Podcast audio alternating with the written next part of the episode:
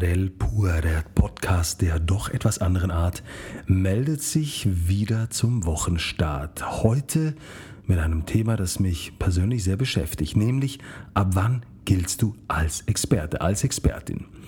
Es ist schon so, dass wenn ich mich so ein bisschen umhöre und auf den Social Media Accounts ein bisschen so rumseppe, erkenne ich eine Milliarde Menschen, die von sich behaupten, Experte oder Expertin für irgendetwas zu sein. Zum Beispiel Experte für Coaching, Experte für Unternehmensgründung, Experte für Kratzen am Kopf, Experte für was auch immer für ein Scheiß-Experte da draußen gesucht wird. Du findest ihn sicher auf Social Media. Und das ist alles gut und recht. Ich möchte ja nicht die, die, die Notwendigkeit dieser ganzen Herrscher von Experten in Frage stellen. Nur die Frage ist es, ab wann darfst du dich eigentlich Experte nennen? Ich meine, Experte ist ja kein geschützter Begriff. So jeder kann sich irgendwie Experte oder Expertin nennen für irgendetwas und das wird ja auch häufig verwendet. Aber jetzt mal faktisch gesehen, Freunde, ab wann ist ein Mensch ein Experte?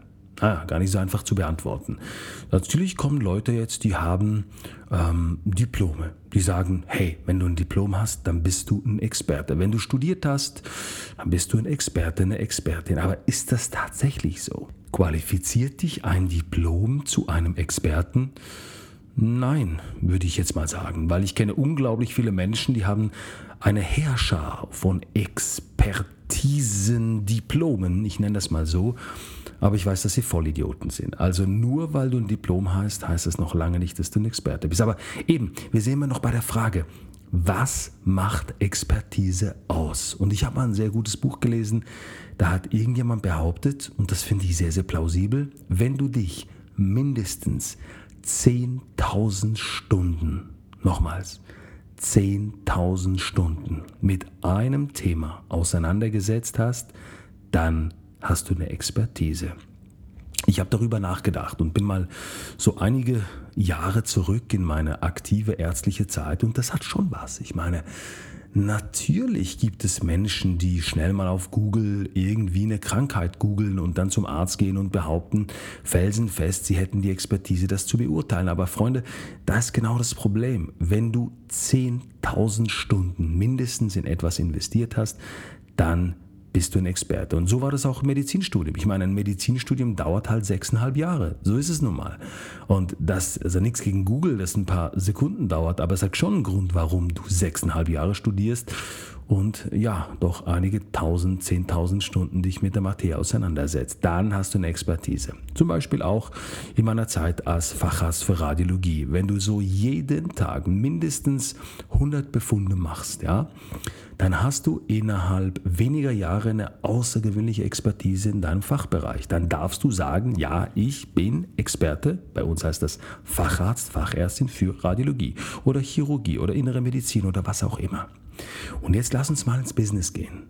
Ab wann giltst du da als Experte? Ich meine, die Regel finde ich richtig klasse. Wenn du dich mindestens 10.000 Stunden mit etwas im Auseinandergesetzt hast, zum Beispiel Marketing, zum Beispiel Coaching, zum Beispiel Unternehmensgründung, zum Beispiel Positionieren, zum Beispiel strategisches Management, was auch immer, dann, aber erst dann darfst du dich Experte nennen. Jetzt Klar, was heißt das, sich mit etwas zu beschäftigen? Ich meine damit nicht, dass wir irgendwie, ich weiß auch nicht, darüber nachdenken und, und, und sagen dann, ja, jetzt haben wir uns ja damit beschäftigt. Nein, ich meine damit, dass man einerseits ein sehr gutes theoretisches Wissen darüber hat, das ist super wichtig, das kriegst du durch Bücher, das kriegst du durch Seminare, durch Kurse, aber dann kommt der praktische Approach. Also nur weil du in der Theorie ein diplomwürdiges Wissen aufweist, bist du noch lange kein Experte. Das gilt übrigens für viele Bereiche, zum Beispiel Kickboxen, mein Sport. Ihr wisst ja, ich war Weltmeister in dieser Disziplin. Ich würde schon sagen, dass ich ein Experte bin.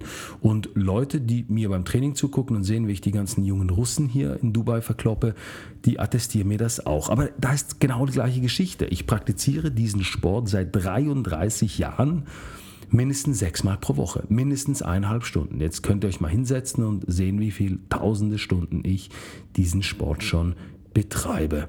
Ja, und so ist es mit allem.